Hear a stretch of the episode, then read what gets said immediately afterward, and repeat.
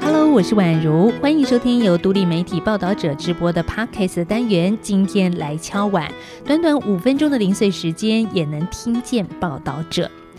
节目的一开始，宛如要先谢谢大家对于今天来敲碗上周首播的一个鼓励，你们的留言我们都收到了。那包含呢，就有听众说，哎，希望单元的时间能够长一点点呢。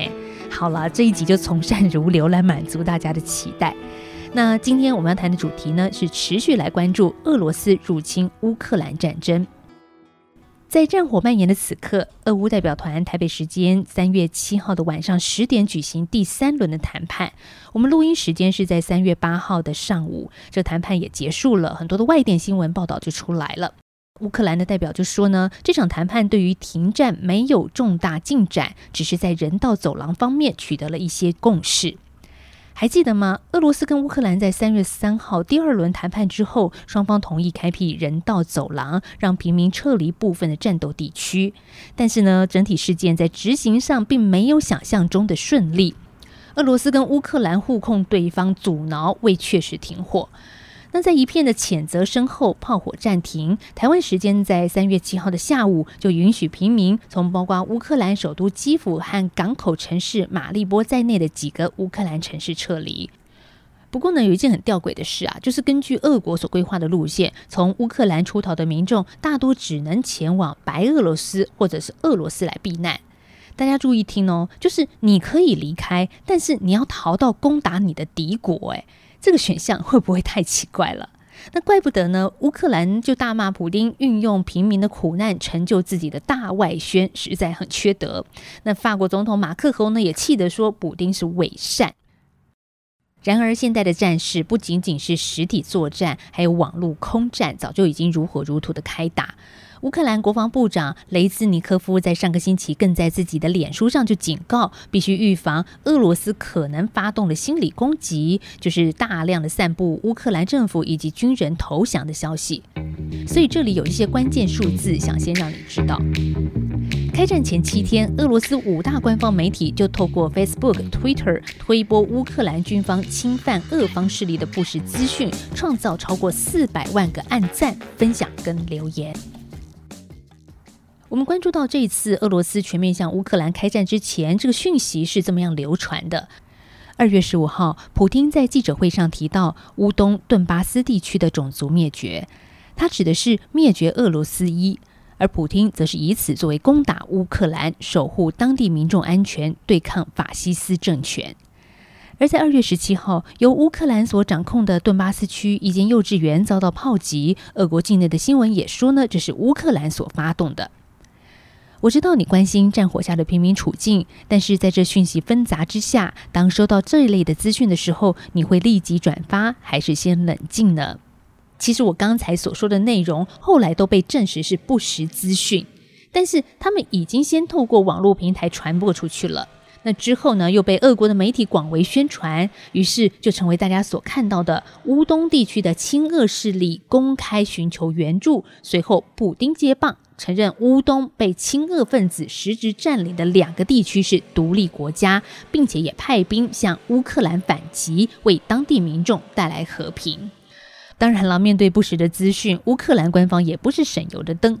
他们在这场战争当中运用网络平台，透过直播、发文、公告战况的资讯，来作为谣言的反制。而乌克兰人民呢，也有大量自主的提供，像是乌克兰文、英文、俄文等面向不同群众的资讯，像是在三月二号所开播的 Podcast 的频道，就是以英文向世界说明战争的真相。那同时呢，为了防止俄罗斯官媒在入侵乌克兰之际散播假讯息，脸书、抖音、微软等企业呢，也已经采取行动，限制俄罗斯政府有关新闻媒体的触及范围。那我们也看到有一群跨国的骇客正在虚拟世界协助乌克兰抗俄，他们锁定俄罗斯的铁路、电网等重要的基础设施，来遏止俄国将武器输往乌克兰。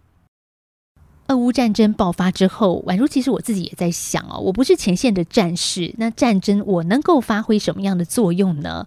不过从以上内容我们知道，其实每个人都有为追求和平尽一己之力的方式。那像接下来我们要谈的是拿笔做出版的文化人，他也是如此。美国作家本杰明·莫瑟在战争开打之后，第一时间联系而且采访了家离基辅中央车站只有三公里远的乌克兰出版社负责人阿内塔·安东年科。那报道当中就谈到了这名乌克兰出版人如何进行八年的文化抗战。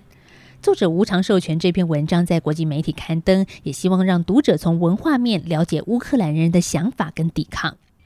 谈到阿内塔，我们要把时间推回二零一四年，也就是俄罗斯占领克里米亚、顿巴斯战争开始的同一年。阿内塔创立了他的出版社，用乌克兰文出版书籍。为什么要这么做呢？因为他看到乌克兰不少文学作品只出版俄语版，乌克兰语版很少见。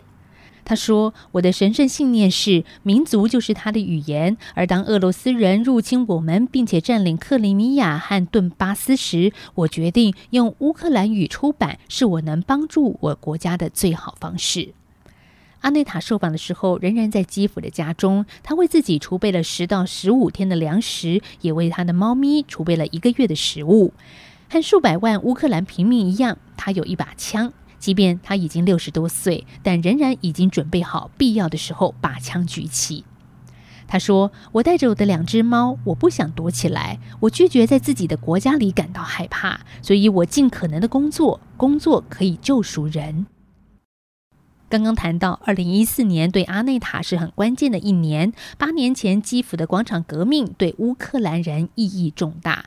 那最后呢，宛如就来个同场加映啊，因为呢要推播一件 Netflix 最近所热播的一部纪录片，叫做《凛冬烈火：乌克兰自由之战》。透过真实的影像，会带着你回到二零一四年基辅的广场革命。那今天的时间有限，我们就不多说内容。但是我相信你看完之后呢，会更贴近阿内塔他八年前开启的这一场文化战争的心情。